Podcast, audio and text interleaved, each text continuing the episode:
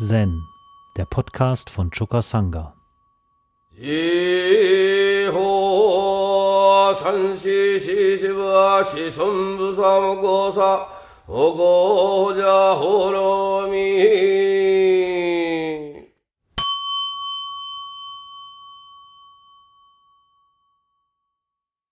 Das Teshu für den heutigen Tag, das Koan, das ist das Beispiel aus dem Hekigan Roku Nummer 38, Fuketsu und das Dharma-Siegel des Patriarchen. Ich lese euch auch mal vor die Einleitung von Engo und komme dann natürlich zu dem konkreten Fall. Engos Einleitung wenn jemand nach der allmählichen Methode verfährt, obgleich das nicht das Übliche ist, dann kann er dennoch auf dem richtigen Weg sein und auf dem betriebsamsten Marktplatz kann er sich unbeschwerter Beweglichkeit erfreuen.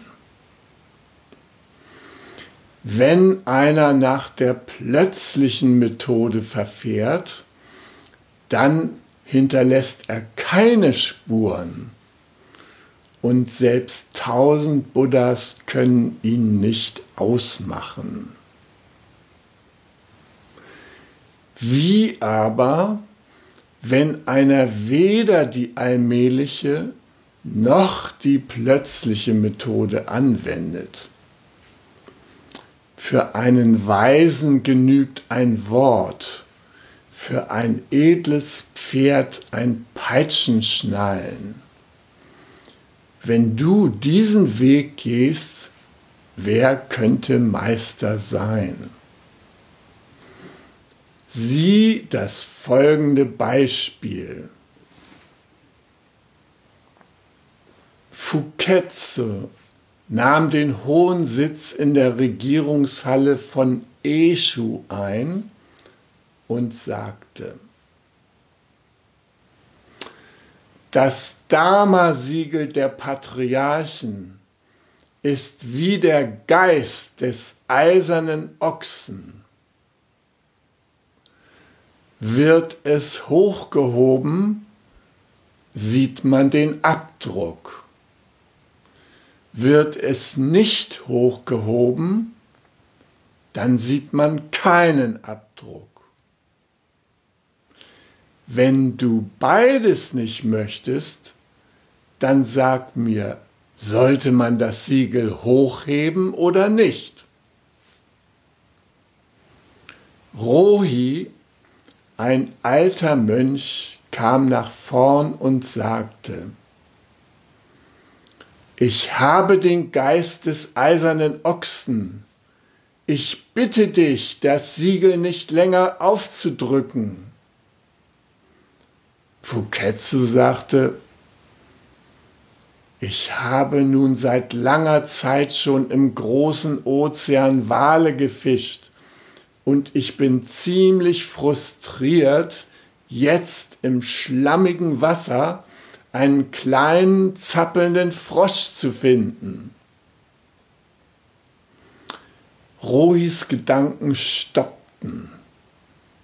Fuketze stieß einen Schrei aus und sagte, Warum fährst du nicht mit dem fort, was du sagen wolltest?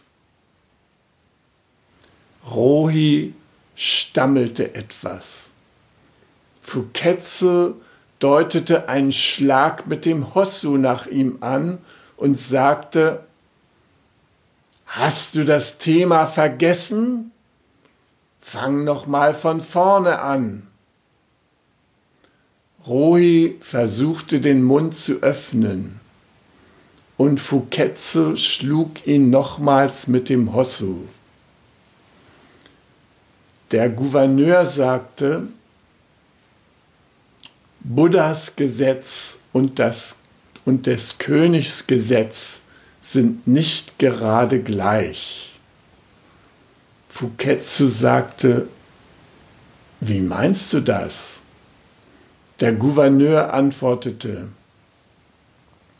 wenn Bestrafung fällig ist, dann sollte sie nicht abgelehnt werden. Andernfalls stiftet man nur Verwirrung. Fuketsu stieg von dem Sitz herunter. Ja, wo fangen wir an?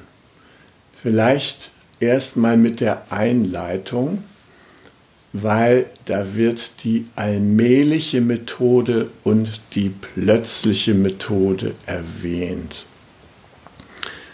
Bei diesen Methoden handelt es sich um Wege zum Erwachen.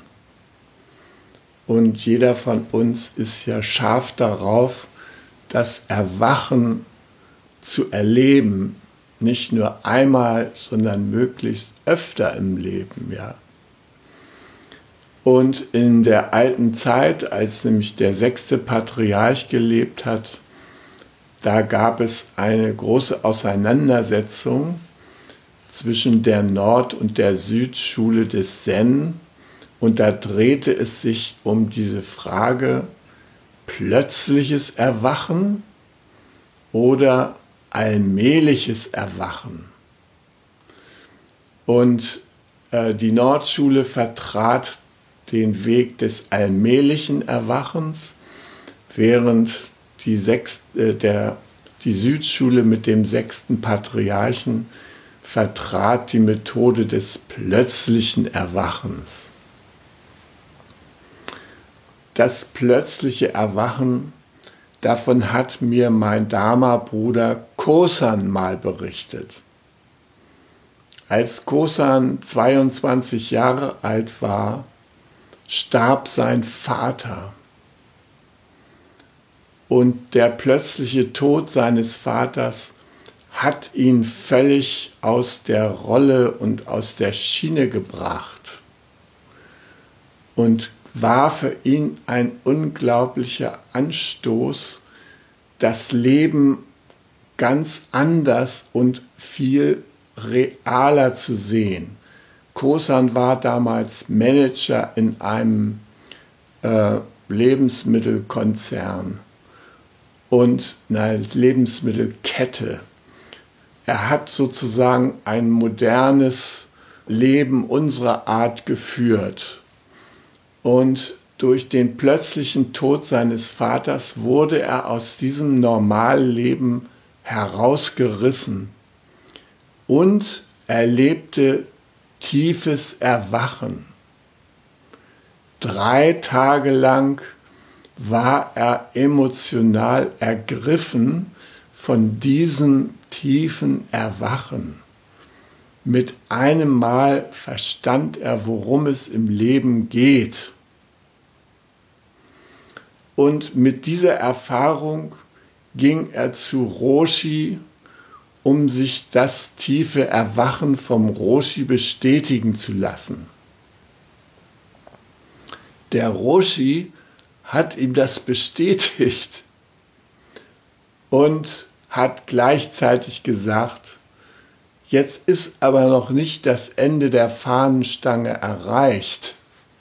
Jetzt geht es erst richtig los mit der Übung.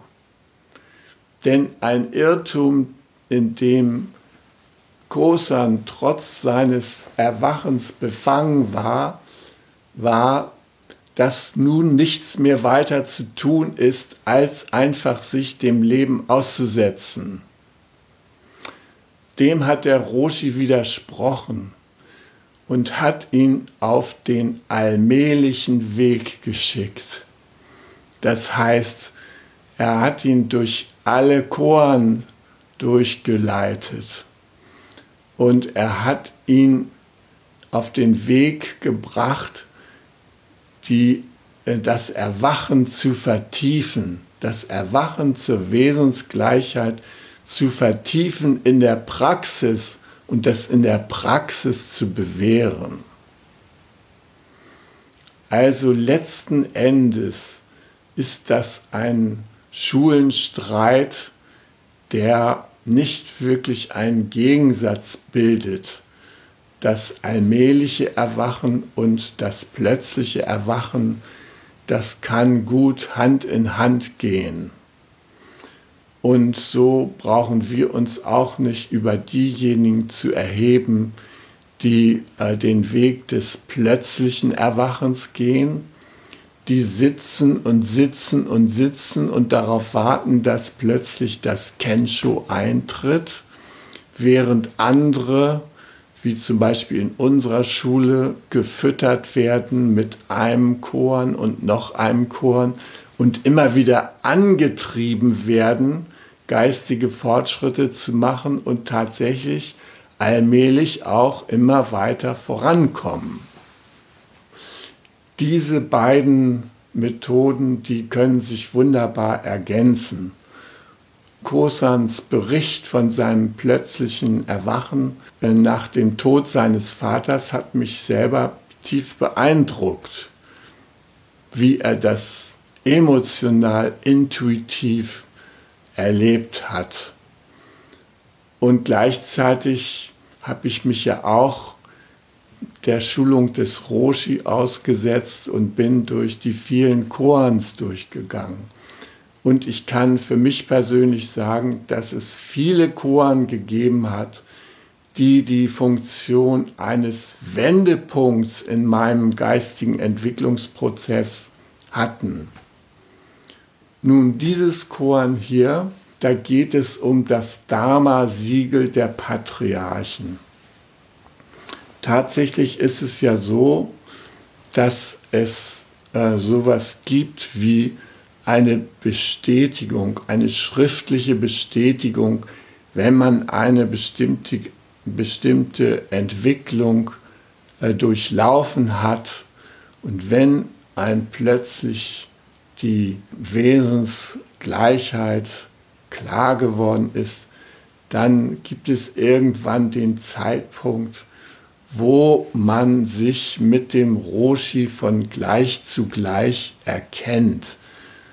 Der Roshi erkennt, dass man den gleichen Geist hat wie er und man selbst erkennt, dass man den gleichen Geist hat wie der Roshi. Und das ist der Zeitpunkt, wo man schließlich eine schriftliche Bestätigung erhält mit einem großen Siegel drauf. In meinem Fall hat der Roshi gesagt, dieses Siegel verwahre bitte zehn Jahre lang in der untersten Schublade deines Schlafzimmerschranks und erzähle niemanden etwas davon, sondern fahre mit deiner Praxis fort. Und wenn irgendjemand dich anspricht, dass er von dir belehrt werden will, dann kannst du das erwähnen, dass du eine schriftliche Bestätigung bekommen hast in Form eines Dharma-Siegels. So, aber das ist nur sozusagen die Ebene des Formalen. In Wirklichkeit geht es natürlich darum, das Dharma-Siegel der Patriarchen zu verwirklichen. Und da verweist Fuketsu auf den Geist des eisernen Ochsen. Und der Geist des eisernen Ochsen ist der Hinweis auf etwas, was im alten China als heiliges Symbol angesehen wurde. Der Kaiser Fu ließ in der Nähe der Hauptstadt Luoyang eine riesige Uferbefestigung bauen, um das Hinterland und auch die Stadt vor den immerwährenden Überschwemmungsgefahren des gelben Flusses zu schützen. Und das ist also eine beachtliche Erhebung, die da entstanden ist zwischen Fluss und Stadt äh, und der umgebenden Landschaft.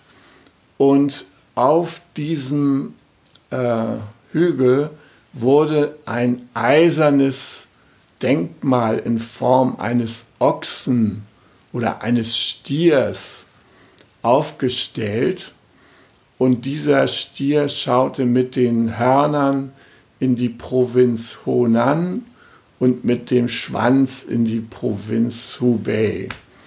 Und er war das große Schutzsymbol dieser Gegend. Wir haben ja damals auf Einladung des Roshi Luoyang besuchen können und wir konnten da diese erhebliche Erhebung auch bemerken. Also dieser eiserne Ochse, von dem spricht der äh, Fuketsu. Das Dharma-Siegel der Patriarchen ist wie der Geist des eisernen Ochsen, also so ein massives Symbol in der Landschaft. So massiv ist das äh, Geistsiegel des Buddha oder das Geistsiegel der Patriarchen.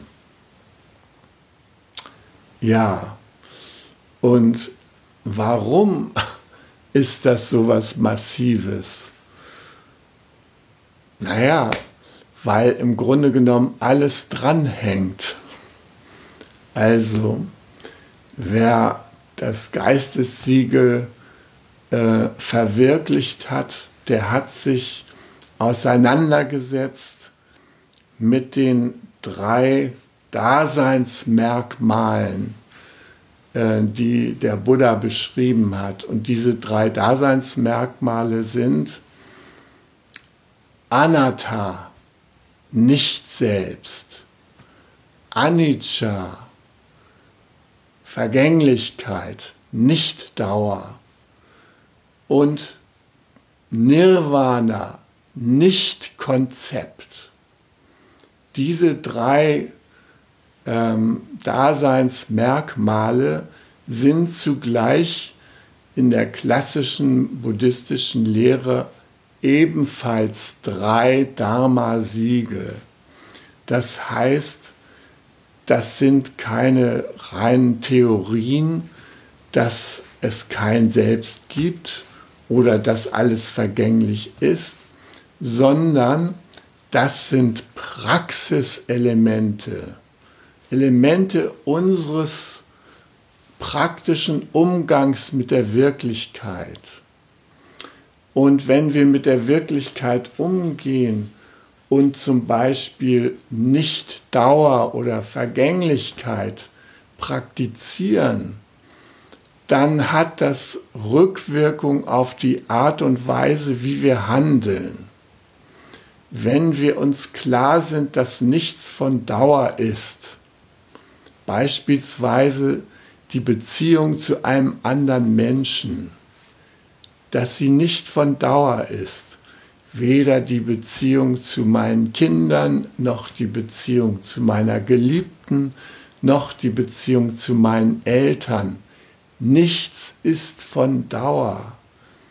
Wenn ich darüber vollständig im Klaren bin, dann ist das kein Grund deshalb zu leiden, sondern wenn ich das tatsächlich beherzige, dann kann ich viel mehr in die Präsenz und in die Intensität des Lebens kommen, indem ich mir nämlich sage, Heute lieben wir uns noch und diesen Augenblick genieße und nicht zu sagen, ja, die bleibt ja ewig da und so weiter.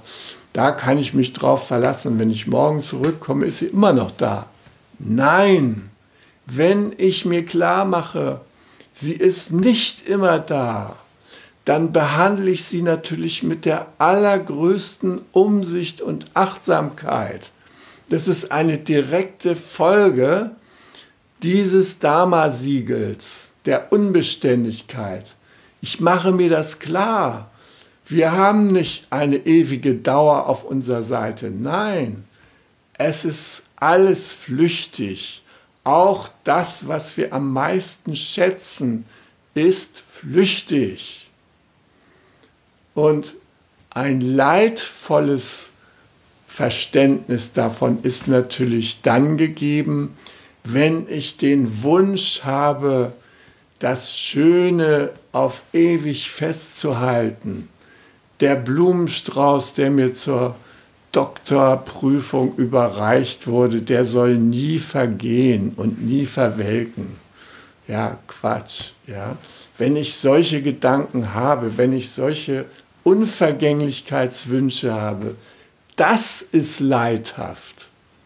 Aber die Unbeständigkeit, wenn ich die wirklich lebe, mit der verbunden bin, dann ist das ein Segen, weil es meine Haltung zu den Dingen intensiviert und ich mir klar mache, wie heilig die Begegnung in diesem Augenblick ist. Und dass die äh, Vergänglichkeit sehr positive Seiten hat, das sehen wir ja daran, dass wir alle aufgeatmet haben, als nun der Trump da abgewählt wurde. Alle dachten, Mensch, den werden wir nie wieder los. Der macht noch alle möglichen Sachen in der Weltpolitik, die grauenhaft sind.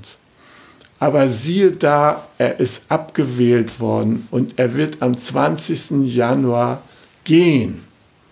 Für ihn ist die Vergänglichkeit dieses Präsidentenposten natürlich ganz schrecklich, weil er sich gewünscht hat, dass das alles fortdauert. Er hat sogar die ganze Wahrheit der Wirklichkeit geleugnet, um diesem Wunsch Vorrang zu geben und um irgendwie auf diese Weise sich einzureden, dass er der größte und unvergänglichste auf der Welt ist. Wir sehen nun alle, wie er von diesem Irrtum befreit wird. Und wir atmen alle auf. Wir atmen auf, weil wir seine Vergänglichkeit erleben. Es ist einfach schön. Man kann sich freuen. Auch Corona-Zeiten werden vorbei sein. Darüber können wir uns jetzt schon freuen. Also wir gehen in diese Situation rein, verbinden uns ganz konkret und intensiv damit. Und wenn es schön ist, was wir erleben, dann sind wir sorgfältig. Und wenn es traurig ist, was wir erleben, dann sind wir hellwach. Beispielsweise ist meine Mutter jetzt äh, fast 93 Jahre alt und sie quält sich jetzt in den letzten Wochen ihres Lebens. Und was für sie so schwer es ist, die Vergänglichkeit des Lebens zu akzeptieren. Aber das liegt daran, dass sie gleichzeitig ein Selbstkonzept hat, dass sie also das zweite Dharma-Siegel des Nicht-Selbst für sich persönlich nicht integriert hat. Deshalb leidet sie unter der Vorstellung, dass wenn sie stirbt, sie weg ist. Ein etwas löst sich ins Nichts auf. Das ist für viele Menschen eine schreckliche Vorstellung die denken, wenn der letzte Atemzug kommt, dann ist nichts, nihil äh, da. Sie sehen nicht, dass in Wirklichkeit wir nicht ins Nichts gehen, sondern dass wir nur die Form wandeln und dass wir das können dank der Vergänglichkeit. Dank der Vergänglichkeit können wir in die Transformation gehen.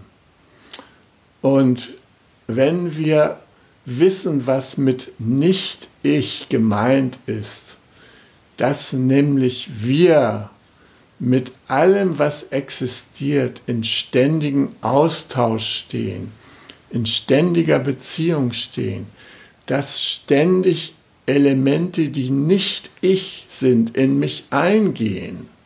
Wenn wir uns das wirklich klar machen, dann brauchen wir auch keine Angst vor der Veränderung zu haben. wenn es dieses Nicht-Ich nicht gäbe, was ständig zu 99 Prozent aus anderen Elementen konstituiert wird und deshalb eben nicht ist, ohne ein eigenes Selbst ist in Wirklichkeit, weil es ständig ein Prozess in Prozessen ist. Deshalb können wir ruhig schlafen, können wir uns freuen, dass es so ist. Ja? Und wenn wir eines Tages unseren Platz hier im Leben räumen, dann können wir das mit einem Lächeln tun und mit einem freudigen Gedanken ausscheiden, indem wir uns sagen, ich mache jetzt Platz für anderes. Das große Leben hat mich aus seinem tiefen, dunklen Schoß hervorgebracht und in den nimmt es mich wieder auf und in anderer Form bleibe ich dort. Und das ist ein Thema, was hier in diesen Choren angesprochen ist. Da wird nämlich gesagt, wird das Siegel hochgehoben, sieht man den Abdruck. Wird es nicht hochgehoben, dann sieht man keinen Abdruck. Es ist eine wunderschöne Metapher für die Wirklichkeit. Die Wirklichkeit hat den Aspekt der Abwesenheit und sie hat den Aspekt der Präsenz. Abwesenheit, Mu und Präsenz, Form hängen ständig miteinander zusammen, bewirken sich gegenseitig. Wir rezitieren das im Hanya Shinyo, im Herzsutra immer wieder. Form ist Leerheit, Leerheit ist Form. Leerheit ist nicht verschieden von Form, noch ist Form verschieden von Leerheit. Nur, es darf nicht auf der Konzeptebene bleiben. Es geht darum, dass wir das umsetzen. Umsetzen in unserem Leben, dass wir Ja dazu sagen, dass diese Form, die wir gerade einnehmen, dass die leer ist und dass die Leerheit jederzeit in Form übergehen kann, in unglaubliche Vielfalt von Formen. Sie ist sozusagen ein Geburtsnetz für alle Erscheinungen, die Leerheit, ein Gewebe, dem man fast weibliche Züge zusprechen kann, weil es ständig am Gebären ist. Es gebiert ständig neue Formen.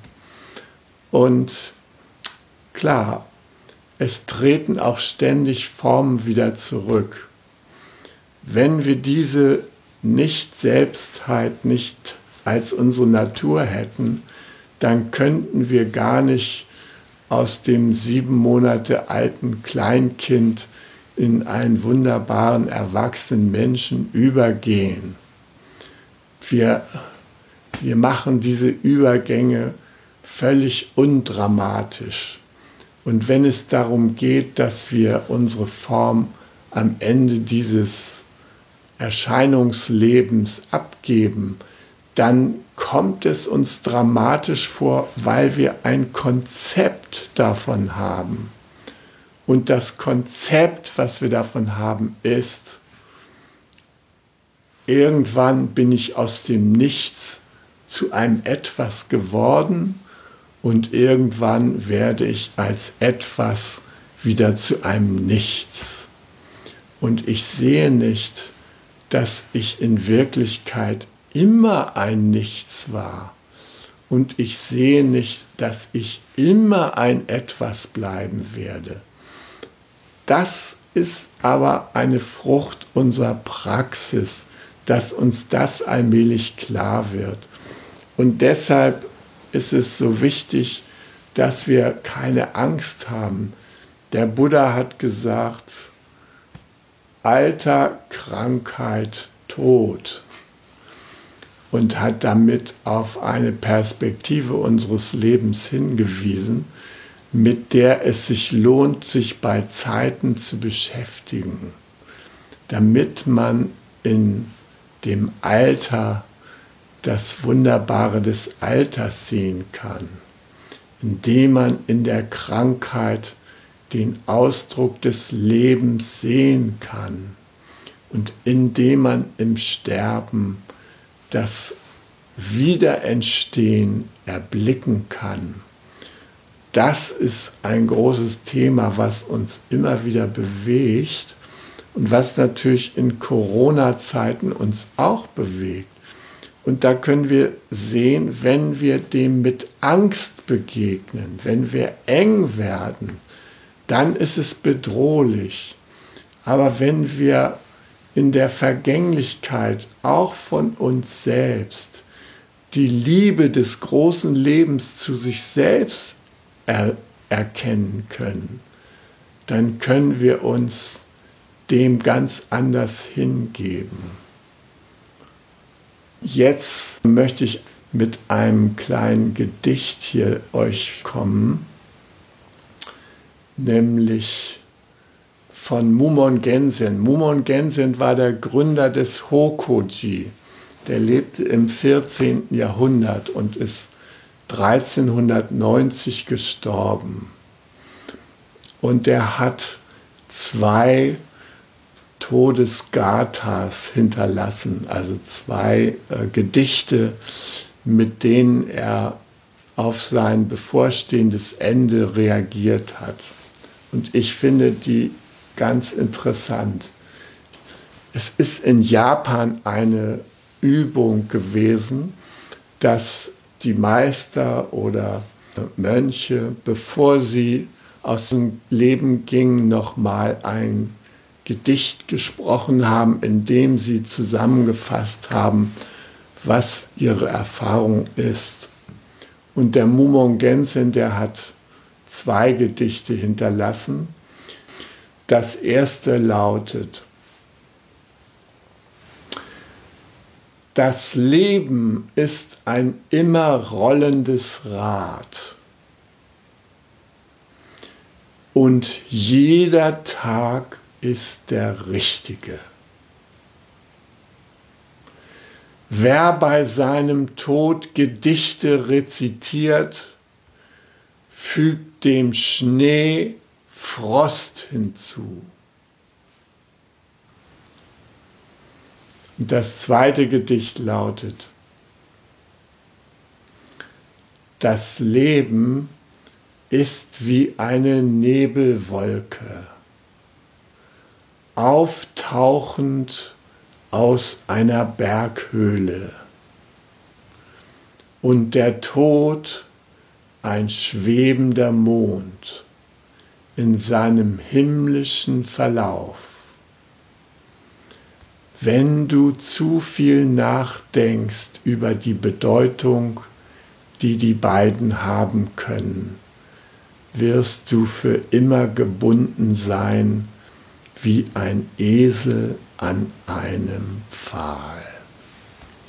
Damit schließe ich für heute. Um jungen Menschen den Aufenthalt im Togenji zu ermöglichen, bitten wir um ihre Spende. Alle Spendenmöglichkeiten finden Sie auf chukasanga.de/spenden.